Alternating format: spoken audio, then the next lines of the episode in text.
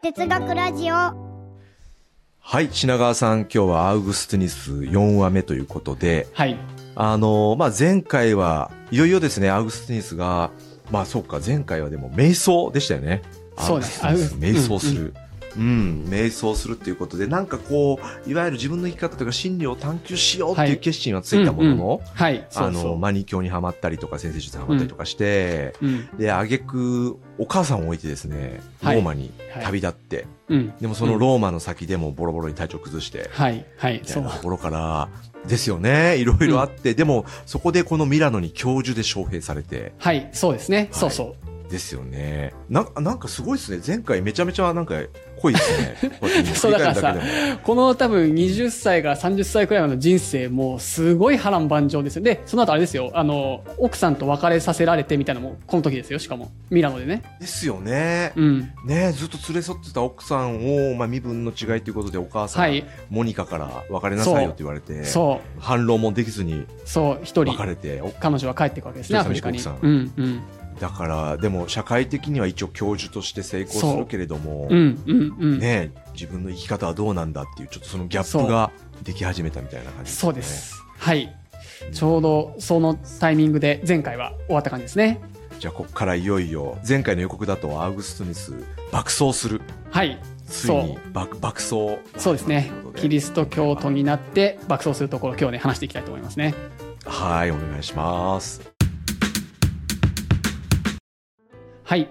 じゃあね、あの、ここから、アウグスティヌスが、まあ、キリスト教をね、心からこう信仰するところになっていて、これをね、改心と、うんあの、言いますと、まあ、回る心ですね。よく、アウグスティヌスの改心というふうに、あの、言われていて、はい。これもね、あの、初めの方のイントロでも言ったんですけども、面白いところとしては、まあ、単純にキリスト教を信じるようになりました。ではなくて、そこで出てきたのが、まあ、プラトンの思想というところだったと。プラトンの思想が、このアウグスティヌスとキリスト教を結びつけたっていうところが面白くて、なのでこの改心という言葉と、プラトンはい。の思想、まあ、この二つがキーワードなので、ちょっとそんな話をしていきたいと思うんですけれども、で、えっと、そもそもですね、この改心というのは、まあ、何かと。まあ、キリスト教でない人がね、キリスト教を本当に信じるようになることを、まあ、一般的には言うかなと思うんですが、あの、以前ご紹介した告白というね、アウグスティヌスが書いている、まあ、自助伝的な本があるんですけども、そこでの記述を3ステップくらいに分けて、この改心に至るまでのこう、ステージをね、分けて説明すると分かりやすいかなと思うちょっとね、3つに分けてお話をしますと、まず1段目としては、まあ、会議主義に陥って、まあ、マニ教徒でもありつつ、会議主義に陥っていたアウグスティヌスが、やっぱりね、1段目は、アンブロシウスの説教をしっかり聞くようになったってとこがね、実はこれ結構大事だったんですよね。そうでした。前回もそ、はいそこありましたね。うんうんうん。うん信頼できる師匠と出会って。そうね、そうそう、し信頼できる師匠ですね。やっぱこの人ね、すごかったんですよね。やっぱり、うん、人格者でもあったし、この聖書っていうもの単に文字ではなくて、その裏にある意味をしっかり考えようぜっていうところで、ぐっと、あれ、キリスト教いいかもって思ったのが1段階目ですね。はい。で、次2段階目は、これは、まず、アウグスティヌスがキリスト教の素晴らしさを頭で理解するのがこの2段階目です。うん。あキリスト教確かに、頭で理解。うん、いい教えしてんじゃんというふうにえ彼はですね、うんまず2段階目で思ってでそこで助けになったのがプラトンの思想なんですよね。でこのプラトンの思想というものをベースにしてこう聖書を読むとあなんか聖書に書いてあることって、なんか単純に非合理的なこととか死に滅裂なことが書いてあったわけではなくてあこういうふうに解釈できるんだっていうことが分かった。まあ、プラトンの思想がこう補助線になって聖書を理解あのしやすくなったみたいなのがこの2段階目で頭でこうしっかり理解して、確かにキリスト教、うん、いいな。これは私が信じるに値するものだなっていうふうに思ったのが2段階目なんだけれども、まだこの段階では他のこう社会的な地位とか含めて全てを捨ててキリスト教にこう身をこう捧げるというところまではいかないというのがこの2段階目なんですよね。うん、なるほど。で、最後ね、3段階目が、本当にアウグスティヌスが心でも理解して腹落ちして、よし、私が信じる道はキリスト教だということを本当の意味で納得して、えいやと。こういうふうに飛び込むのがこの3段階目なんですけども、結構ね、やっぱここに至るまでにいろんな葛藤があったりするので、まあ今日は特にうんあの1段階目のアンブロシウスの話は前回したので、まあ2段階目と、はい。はい、3段階目の話をね、今日は詳しくしていきたいなというふうに思います。うーん、なるほど。ついにアウグスティヌスが本当にキリスト教を頭と心で理解して、はい。そうそう。うん、あの、後の偉大な功績につながるうんうんうん。そうですね。大事な、そうですね。うん。まあ、しかもだから覚悟を決められたってことですよね、3段階目で。だからやっぱり、なんてもやっぱそうじゃないですか。こう何かをしたいなとかね、例えばこう、転職して会社を違う会社に行きたいなって思って、新しい会社が自分にとって合うかもなと思ったとしても、やっぱりこう覚悟を決めて、えいやと飛び込むまでにはいろんな葛藤が本当にこれでいいんだろうかとかっていろんな葛藤が起きるじゃないですか。結構なんかそれと似てるなと思ってて、やっぱりロジックだけではないというか、頭で分かっていても、本当にそこに飛び込むためにはステップがあって、なんかその辺を結構ね、その告白という本で詳細に書いてくれているので、そこが面白いところかなと思いますね。うんなるほど。いやー、プラトンが関わってくるんですね。ちょっとそれが、なかなかどう関わってくるのかっていうのはまだわかんないですけど。じゃあ、ここから、はい、そんな話をしていきたいと思います。はい、お願いします。ではね、ここからアウグスティヌスがどうキリスト教徒になっていったかというところの、まあ、2段階目のね、頭での理解っていうところで、まあ、プラトン哲学の話をしていければと思うんですけれども、ちょっとね、このプラトン哲学の、に入っていく前に、ここで出てくるプラトン哲学って、あのね、新プラトン哲学とか新プラトン主義って呼ばれる思想なんですね。うん、うん、なので、ちょっと、いわゆるこう、僕たちが学んだプラトンの思想と少し違う、あのね、イメージとこう、プラトン思想がもう魔改造された感じ。数百年経って、まあ、プラトン思想の一つっちゃ一つなんだけど、魔改造されてちょっと違う、結構違う みたいな思想が新プラトン哲学なんですけども、アウグスティヌスが出会ったのはこの新新プラトン哲学の方なんですよね。うん。あーじゃあ、オリジナルではなく、はい。まあ、魔改造なので、こう、ある種、ちょっと解釈、解釈解釈も入ってきてるみたいな。そうそうそうそう。この新プラトン哲学をこう提唱している人たちからすると、これが本当のプラトンだっていうふうに、これが本当のプラトンが言いたかったことだっていうような、そういう主張なのかなと思うんですけれども、まあ、ああ、なるほど。後世から見て、客観的に見ると、まあ結構違うよねと、まあ改造されてるよねっていうような感じでして、うん、この新プラトン哲学自体もものすごく幅広い、かつ、まあ、深い内容なので、ちょっとね、僕も全然理解はしきれてなくて、あの、難しいんですが、ちょっと今日はこのはいプロティノスというですね、こう新プラトン哲学の中でも割と多分代表的な、あの思想家の思想を中心にちょっとね、軽くだけ説明したいと思うんですね。うん、うん。はい。で、ちょっとここでタッシーさんの記憶力テストなんですけど、はい。はい。あの、はいプラトンね、前回？前回ですよね、前回。うん。はい、はいどんな思想でしたか、革新は。いきなり。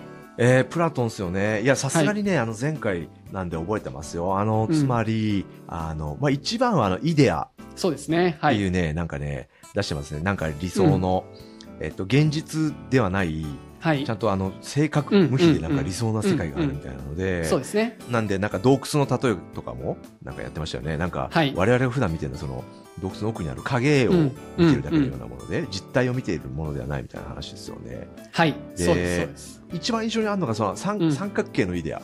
はいはいはいはい。うんあのうんうん。はい、三角形のイデアすごい印象に残って、つまり、我々が見てる三角形っていうのは、あの、線の太さとかなんかうんがあるので、うん実、本当のピュアな三角形ではないみたいなのは、はい、そうですね。なんか割り替わり、あ、なるほど。じゃあ確かにそういうイデアの世界あるのかもしれないみたいな。うんなん。かそういう、はい。うん。まあ、とにかく現実と対比した理想の世界、イデアはい。うんがあって、みたいな。うんはいそこを求める追求するべきだみたいな、うんうんうん。はい。いいじゃないですかす。はい。あ、めっちゃ覚えててくれてありがとうございます。素晴らしい。よかった。はい、はいそうなんですよ。なので、ちょっとまとめると、このね、現実の世界を、僕たちが普段目にしている現実の世界は、まあ前のエピソードで言うと、こう、劣化版コピーみたいなね、海賊版みたいな世界と、まあ、プラトンは見なしたよと。はい。で、はいそうじゃなくて、本物の世界、うん一番美しい本物の世界、まあ、純正品の世界にイデアがあって、まあ、これイデア界っていうふうに言いましたけども、まあ、美のイデアとか、うん数学のイデアとかあるよね、みたいな感じで。だから、そうですよね、僕たちが普段見るものって、ね、時間が経てば美しくなくなっていったりとか、あの、うん汚くなってしまったり、滅びたりしちゃうけれども、イデアにあるものはずっと続くよね、永遠だよねっていう、そんなイメージの話をね、プラトンは話しましたよってことが、前の、そうですね、プラトンシリーズの復習って感じですね。はい、はい、はい。はいで、ここからですよ。この思想をベースにして、ぶち上げたのが新プラトン哲学っていう感じなんですね。こう魔改造して、こう、すごい世界観、壮大なのを作ったっていう感じなんですけども。はい、はい。でね、このね、新プラトン哲学はね、結構本当にね、深くて広いので、あの、今日言うのは本当に超それをざっくり雑にイメージだけ理解するための話なので、結構ね、正確性はちょっと犠牲にしてるんで、その点だけご了承くださいという感じなんです。イメージだけちょっとね、はい、理解してもらえると嬉しいなっていうふうに思うんですけれども、この新プラトン哲学のまあ代表みたいな感じでよく紹介されるプロティノスという人の思想としてはですね、さっきはい。プラトンはまあ現実の世界と、ある意味でその上にイデア界があるっていうそういうイメージだったじゃないですか。そうですね。はい。うん。で、このプロティノスの考えによると、まあその上にですね、さらにもうなんかうん超スーパーすごい存在があるっていう感じなんですね、世界観として。なんかいきなりバカっぽい話上にまだあるんですね。そうそうそう。イデア界ね、実は最頂点じゃなかったんですよ。もうその上に、もうね、凄すぎてなんか言えないみたいな。だからも う、表現できないから、どうしようみたいな感じになって、一社っていう、一つのものって書いて一社って言うんですけども、一社としか呼べんみたいな、凄すぎてみたいな、そういうスーパーなものが一番上にあるイメージなんですよ。だってもうびっくりしたの品川さんにしては語彙力がもうす 超スーパーすごいものって結局同じ、三つ同じこと言ってる。超スーパーすごい。そう、そ ういったけ？それぐらいの？それくらいね、そう、が一番上にあって、そうなんですよ。で、うんその、まあ、一社。まあ、なので、ニアリーイコール神みたいなイメージでもいいんです。まあ、キリスト教の神とは違うんですけど、うんうん。でも、まあ、その超ね、すっごいやつが一番上にいて、はい。うんそいつがもう凄すぎて、もうね、エネルギーみとかね、存在自体がこう溢れ出てるんですよ、そのすごいやつから。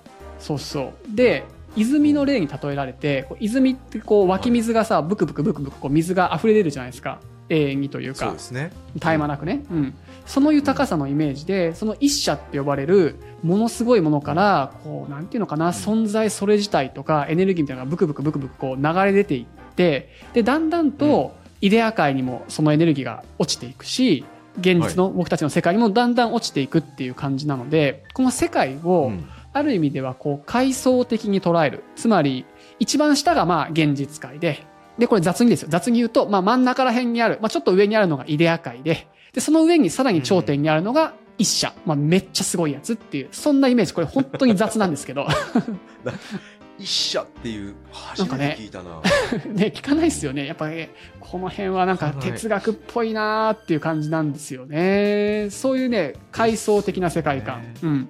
だからあれか、まあ確かイデアって、はいそれこそあの善のイデア、美のイデア、そうそうそうそう。数学のイデア、うんうん。たくさんあるから、はいそそうじゃなくてもう一つのものなんだと、究極は。あ そうそうそうそうそう、究極、もうめっちゃギリシャ人っぽい。そうなんですよ。究極がその一社なんですよね。そのうーん、なるほど、うんなるほど。うんうん。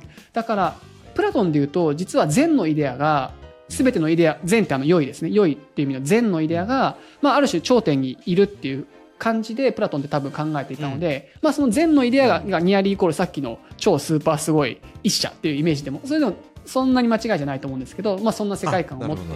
うんうんうん。はい、そうはいで、これをね、僕は何に例えればいいか本当に考えてですね、あの、考えたんですけど、はい結果はね、結論はね、シャンパンタワーってわかります？なんかさ、クリスマスのさ、あの、はいはいはい。イルミネーションとかで、シャンパングラスっていうんですか？あれがこうだんだん三角形に積み上がってて、なんか上からピューってなんか水が流れてるみたいなの分かります、わかりますよ、シャンパンタワー。はい。シャンパンタワーね。あれのイメージに僕は近くて、そう、だからあれ、あれ？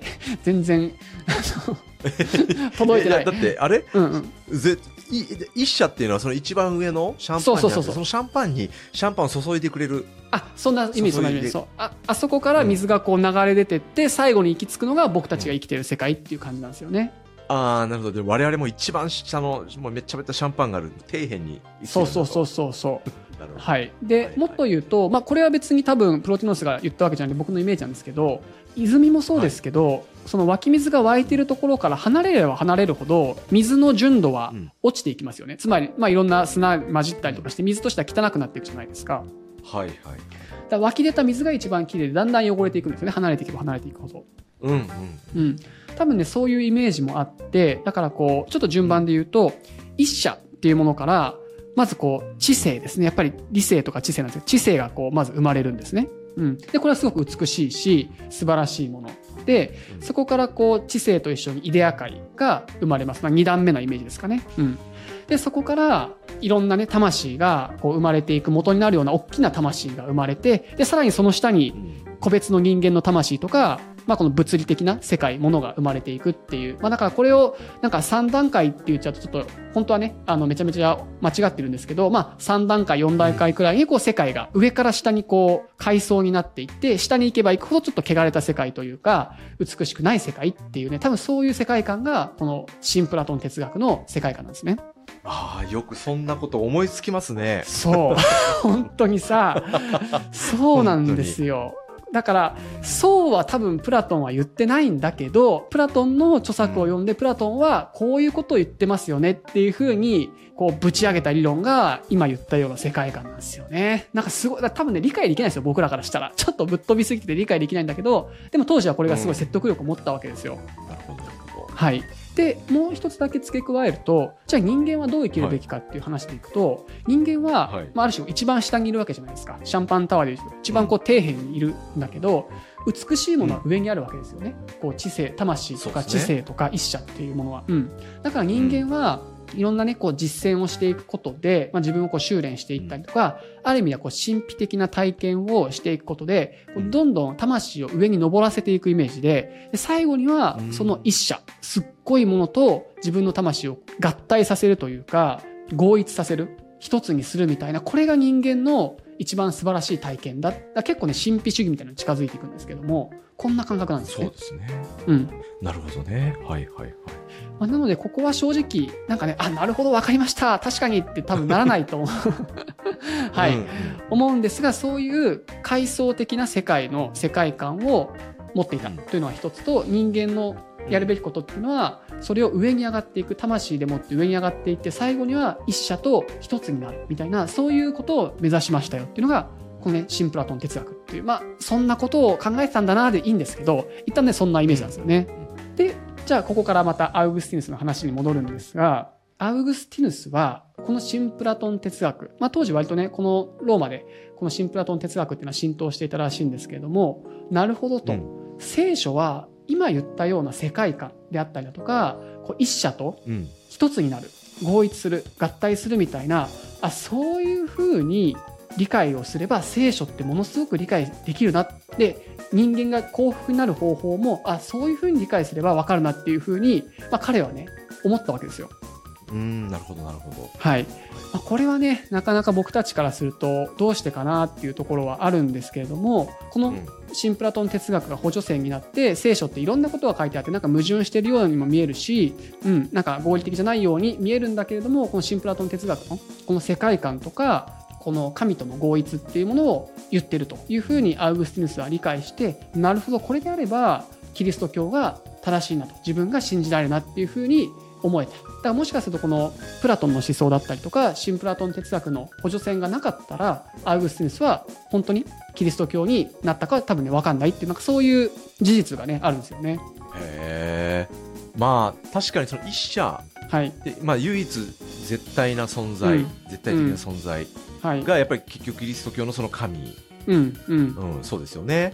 一神教ですし、もちろん。そうそう。だからねなんかそ、こと重なるそう、そうそうところが多。かったんですね。うん、そう、重なるっていうのは結構多分ね、そのイメージすごく正しくて、うん。だってプラトンって紀元前の人じゃないですか。はい、はい。だから、イエス・キリストのことはね、知ってるわけがないんですよね。もちろんですけど。あ、そうか、そうか。なるほど。うんはい、はい。けど、このアウグスティヌスは、まあ、この、えっ、とね、神の国かな、神の国っていう本でも書いてるんですけど、いや、まあ、ソクラテスもそうだけど、プラトンはやっぱすげえなみたいな話してる。本当、この人なんかキリスト教を知ってたんちゃうかみたいな話とか、なんかね、うん、とか、まあ、キリスト教をしてたというか、その旧約聖書か、旧約聖書の、なんかある書物をもしかしたら読んでたんじゃないかな、でもまあ、歴史的に見るとそんなわけないしな、みたいなことを書いてるくらい、似てるなっていう感覚を多分持ったんですよね。うん。うん。はい。まあ、確かに似てますよね、今の話って。うん、うん。うんはい。そうですね。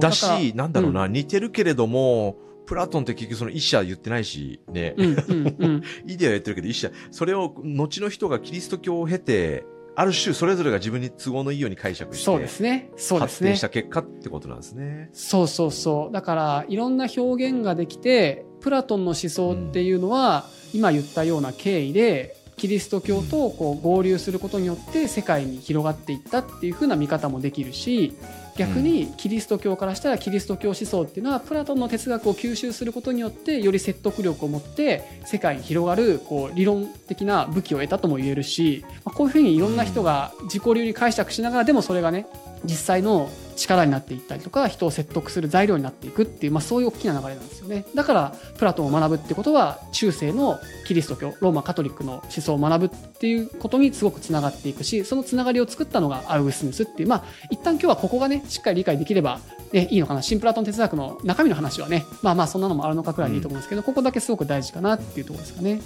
なるほど。わかりました。はい、うんうん、これなちょっとねあれ思考体力使いますよねここ理解しようとするとね。そうですね。ちょっと難しかったですけど。うんはい。そうなんですよ。うん。で、まあ、こんな感じで、アウグスティヌスは頭でまずキリスト教を理解して、あこれは良さそうだというふうになるんですけれども、でもまだ、うん。じゃあ自分がキリスト者として本当に生きていこうというふうにはまだ実はなれなくて、やっぱりね、はい。この頃って仕事も順調だし、まあ、名誉とかね、お金もね、一定こう得られていて、ある種こう本当にキリスト教の信仰に身を投じる、あの身を捧げるっていうことは今までせっかく積み上げてきたこう社会的な地位であったりだとかそういったものをね、投げ捨てることも意味するわけですよね。それを手放すのかっていうところで、アグスティヌスはやっぱりねこれ迷うんですよ。本当はやっぱキリスト者になりたいこの信仰を信じていきたいって思う心といやでも今現実はねやっぱり女の人に言い寄ったりとかその社会的な名誉も捨てられないっていうここでねまたぐっと悩みに悩むっていうのがこの第2段階この改心に至るファーストステップこのセカンドステップのところなんですよね。へえ。確かになるほどね。頭で理解したんだけれども、うんうん。それこそね、あの前回の例えに続きと、まあ、いわゆはいるボストン大学の教授に、はい、そうそうそう。うんうんうん、うん。その、えー有名大学の教授っていう地位を捨ててまで宣教師になれるかどうかみたいなのは、そうだね。そうそうそうそうう。ん、なかなか決断つかないってことですよね。決断つかないっていうところがこのセカンドステップで、で、最後、ここからね、最後のステップで、本当に決断をするところ、覚悟を決めるところにちょっと進んでいくんですけども、まあ、やっぱりね、彼はいろんなこう人と話をする中で、キリスト教の信仰に熱い人、うん、キリスト教を本当に信じてる人たちと会話をすることによって、まあ、やっぱ聞けば聞くほど、まあ、俺にとって一番大事なのはこれやというふうに、こう、バチッとね、もう本当にだんだんと心が傾いていったんだけれども、悪い習慣を抜け出せずにいたという時期をね、こう過ごしていくんですね。はい。うんうんうん。で、まあ、ここがね、多分ね、告白という本のある意味でクライマックスになるんですけども、彼がこう改心する瞬間、キリスト者になりたいけどなれないって思い続けてて、最後になる瞬間みたいなところがちょっとね、描写されてるんで、そこちょっと抜粋で実際に読んでみたいんですけども、うん。はい、お願いします。はい。で、じゃあ実際に書いてあるところを簡単に要約をしていくと、まあ、アウグスティヌスはね、改心をする瞬間の直前は、もうね、どうすればいいんだって思って、こうね、庭に行くんですよね。庭、家の庭に出て、木陰にこう身をうずめて、うわ、俺はどうすればいいんだってまずなります。はい。なるほど、なる涙が溢れながら、どうすればいいんだって、でもう心がドキドキしていて、庭にうずくまってるわけですよ。ね。アウグスティヌス。はい、はい、で、そんな時にですね、どこからともなく歌声が聞こえてくるんです。でこれおそらく、うん、隣の家の庭で遊んでいた子供たちの歌声が聞こえてきてでそこでこの子供たちが歌ってるのが「取って読め、うん。取って読め」っていう言葉がねなんか聞こえてきたらしいんですね。子供たちの声で、うん、手に取って読めってことですね、うんうん、で、うん。そこでアウグスティヌスはハッとして部屋に戻って聖書を開くわけですよ。取って読めって言われたんで読めって言われたんでと聖書を開くわけですね、はい。で、そこパッと開いたところに何て書いてあったかっていうと、えっ、とね、こういうふうに書いてあったようでして、うんあなた方は主イエス・キリストを着なさい。着るですね、服みたいに着なさい。肉の欲を満たすことに心を向けてはならない。っていう聖書の一文を彼は開いたわけですよ。開いて。これが目に入ってきて、はい。これをアウグスティヌスは最後、一番もう何十年 ?20 年くらいですよね。ずーっと物心ついてから悩み続けてきたけども、今の一文を読んで、はい彼はやっと覚悟を決めて、決心ができて、すると、まあ、ほのかな光と平安が差し込んできて、これでキリスト者になりましたっていうふうに告白には書いてある感じなんですよね。ほなるほどな。なんか分かるようで分からんようで。うん、そうだからどこまでねこう事実の話と彼の心の話とかおそらくねこう混ざってるというか、両方あると思うんですけれども、こういうふうにそれも、うんこれも映画みたいですよね、そのシチュエーションが。だからそうこれ映画になりますよねねえ子供の歌声を聞いて、はって言って、急いで、ね、家の中も戻って、聖書を開いて。なんかそんな映画、なんかもうすでにありそうんだよね。ありそうありそうありそう、うん。だってしかもさ、その開いたページにさまさにキリスト来なさいと。でうん。肉欲じゃダメだってまさにアウグスティヌスにぴったりの言葉がさこう開いたら出てくるっていうこと、まあこれは本当にそうなったのかわかんないですけどアウグスティヌスにとってはそういう体験だったわけですよね、だかこらの人なかなか告白、自分の人生をこうドラマチックに記述するのが上手ですね。そう。いや 俺ねそれ今言おうと思った。なんかそうそうそうそう。ね、脚色入ってんじゃないかな説がだんだん。いやそうそれ入ってると思いますよ。これは過去からねね振り返ってなのでもちろん脚色入ってもねうまいんですよ。あの習字学学んでるから、まさにキケロをねそうですよね。先生にしてめちゃめちゃうまいし、なんならこの人ね、うん後半生になって、なんていう本だったかな、うん最高録かな？確かあの、もう一回考える録って最高録だったと思うんですけど、そういう本書いてて、はい結構いっぱい著作残してるんですね。たくさん著作残してるんですけど、後半生になって、いやちょっとね、今まで書いた本、もう一回ちょっと書き直すわって言って、ちゃんと整えてるんですよ。そういう結構抜かりないというか、へちゃんと整合性が出るように多分してるのかわかんないですけど、そうそうそう。ーねうまいね。うまい。まあうまい。あの、やっぱカルタ語、ななんだっけ、サルタ語って、はいはいあの、言葉遊びしだした時ちょっと、これやってるなと。持ってんなと。やってるな、みたいな。持ってんなと思ってたんで、これもなんか、すごいななんか小説になりそうなりそうですよね。そうそうそう。うんでも多分、やっぱりこの人生を変えるくらい、本当にこれって一生に一回の出来事だと思うんですね。この改心をするっていう瞬間っていうのは。はいはいはい。はいっていうのはやっぱこれくらいドラマティックに描いても過言ではないというか、誇張しすぎではないくらい多分ね、すごい大事な瞬間だったのが今の話なんですよね。うん、なるほど。いやー、品川さん、またちょっと僕、重ねちゃってるんですけど、勝手に。あ いいですか？いいよいいよ、どこまで行ったあののボストン？どこどこ？今どこにいるか教えて。あ、違う？あああのね、いや、ぼ僕の話？あ、僕の話でいくうん。と、だからその、その人生、瞑想した、要するに、あの、バンド甲子園出て、関連に歌ってたけども、音楽やるって決めたけども、結局瞑想して、はい。いろいろ、い。ろんなバンドを経て、フリーターで食べるものもなくなって、いろんな、経験して、はい。あの、彼女さんの家に転がり込んでみたいな その話掘りたいけど。どね。うん、まあいいや。うんうん そう。はいまあ、でも結局、懐疑主義でもう音楽がもうダメだな、みたいな。で、音楽をね諦めてあ遊び倒したみたいな話だった。うんうん、で、ただその時にもう本当になんだろうな、あの、アクアタイムズに加入する前の話ですが、はいはい。ベースの OKP スターからですね、一本の電話がかかってきて、うん。バンドに入ってくれとうん。いう話がなって、で、そただ当時はもう一回音楽諦めてるので、うん。あん。まりバンドに入ってくれって言ってもちょっと乗り気じゃなかったん。ですよ。おー、アウグステスがあるね。うん。はいはいはい。うん。うん、そうそうで乗り気じゃなかったけどまあ一回とりあえずあのデモ CD 渡すから聞いてくれって言って、え今度ちょっと音合わせようスタジオ入って、いはいはいはい。の、で、えもらったデモ CD をねいまだに覚えて家の当時コンポですね、はいはいはあの今みたいにあの iPod とかで聞かないでコンい。ポ違うね。うんうん、うん。ス ステレオコンポにある CD を挿して、はい入れて聞いたらまたこれ衝撃が走ってですねそれがまさにアウグスティヌスのあの聖書を開いた瞬間すごい。いや、あのタッシーさんもうまいな、やっぱな。なんてすば素敵な素晴らしい音楽なんだとすごいこれやっぱ俺はやっぱ音楽をやるんだというふうにやっぱその時に改めてあの本当に決心してすごいじゃん。アクアタイムズはい。加入したいですっていう、はいはいはいうん返答して加入が決まったっていうすごいなやっぱ確かに腕がね、やっぱトークのやっぱキレが。持ってる？これを持ってる説ね 本当はね、iPad、iPod でね、ピュって聞いたかもしれないけどね。ねわざわざねコンポでっつってねコンポで確かにこう、映像が浮かぶもん、やっぱり。こういや、でもね、すごいっすね。そういう瞬間あるんですね。やっぱり心が震える瞬間っていうかね。ありますねいやー、令和のアウグスティヌス、タッシーさん。ええそう。はいでそっからガッとね、だってミュージシャンとして。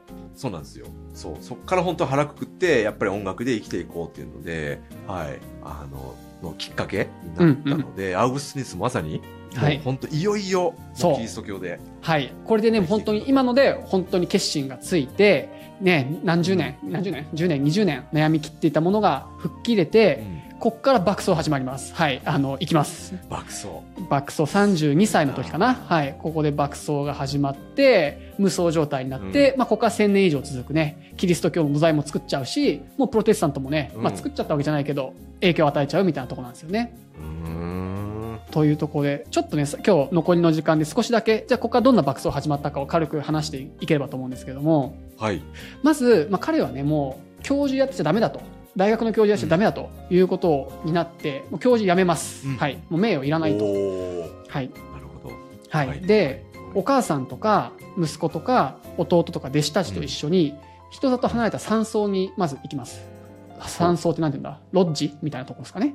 人里離れたところに行って、で、はいもう今までね、苦労して手に入れた地位を捨てて、そうやって山に引っ込んで、まあそこで、うんはい。あの、すごく、なんていうのかな、こう哲学的な生活というか静かな暮らしをね、一緒にいる身近な人たちとするんですよ。まあそこでこう、近くのこう湖にみんなでこう出かけていって、いろんなね、神様の話とか哲学的な議論をしたりとか、まあちょっとうん。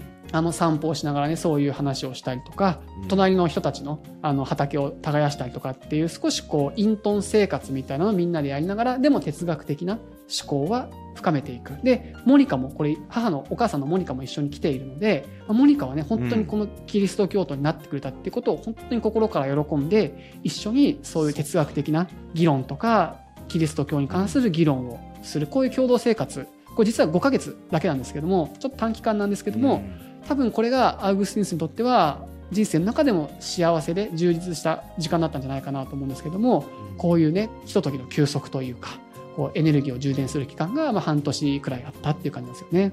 うん。うん。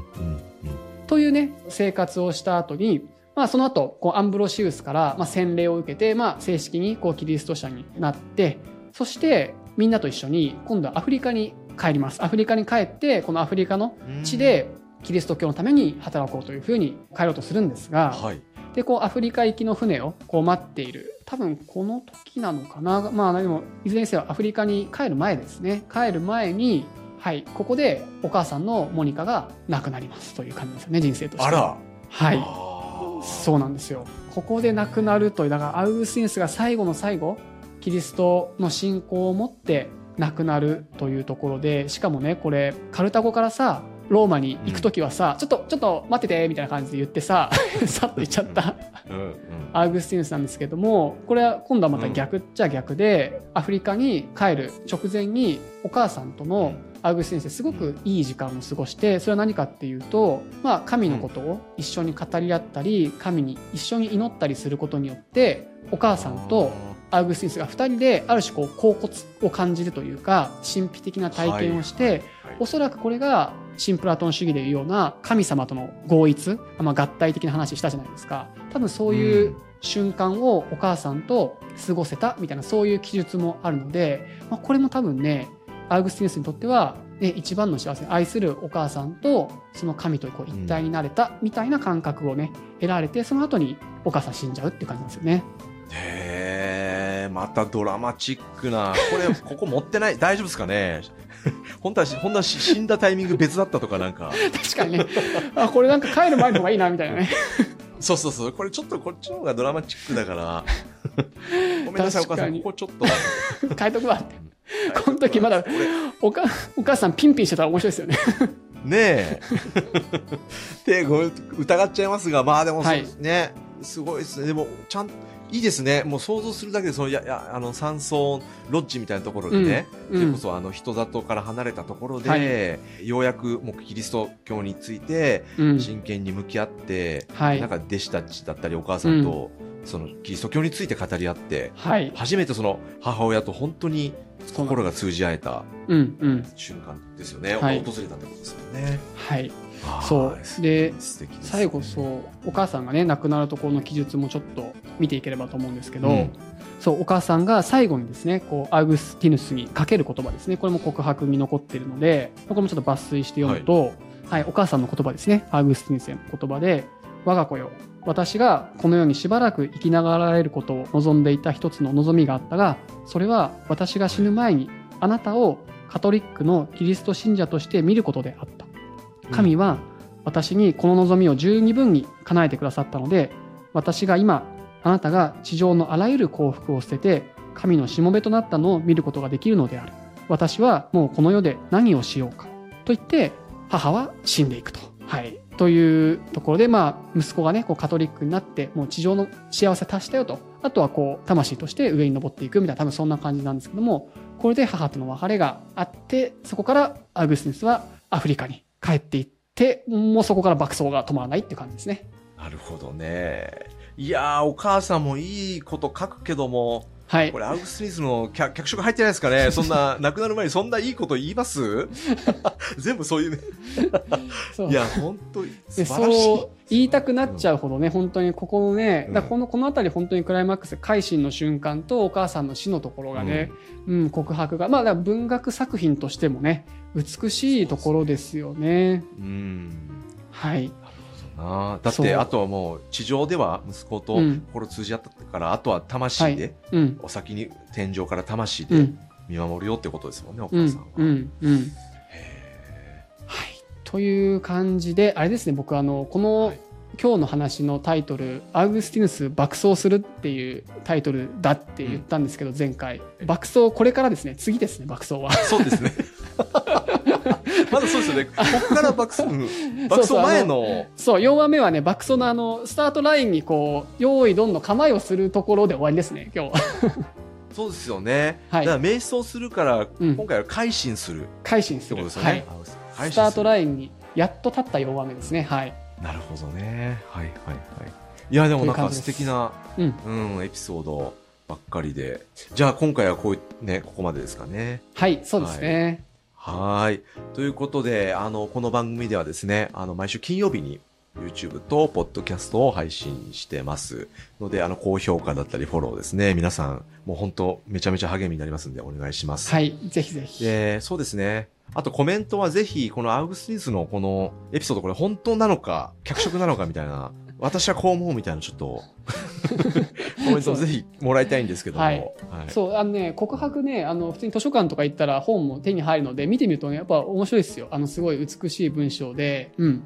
だし、ちょっとね、その、今日、今日読んだところそんなに多くないんですけど、まあ、その感想もらえると嬉しいですね。はい。うん、そうですね。いや、確かになんか、この、哲学書って今までこう手に取って読もうってなかなかならなかったんですが、うんうん、哲学書というか哲学者の本、はい、著作っていうのは、はい、はい、ちょっと告白は気になりますね、うん、ここだけでもいいからね図書館で見てみたり、まあ、本屋さんで見てみてもいいと思いますね本当に、うん、そうですよね。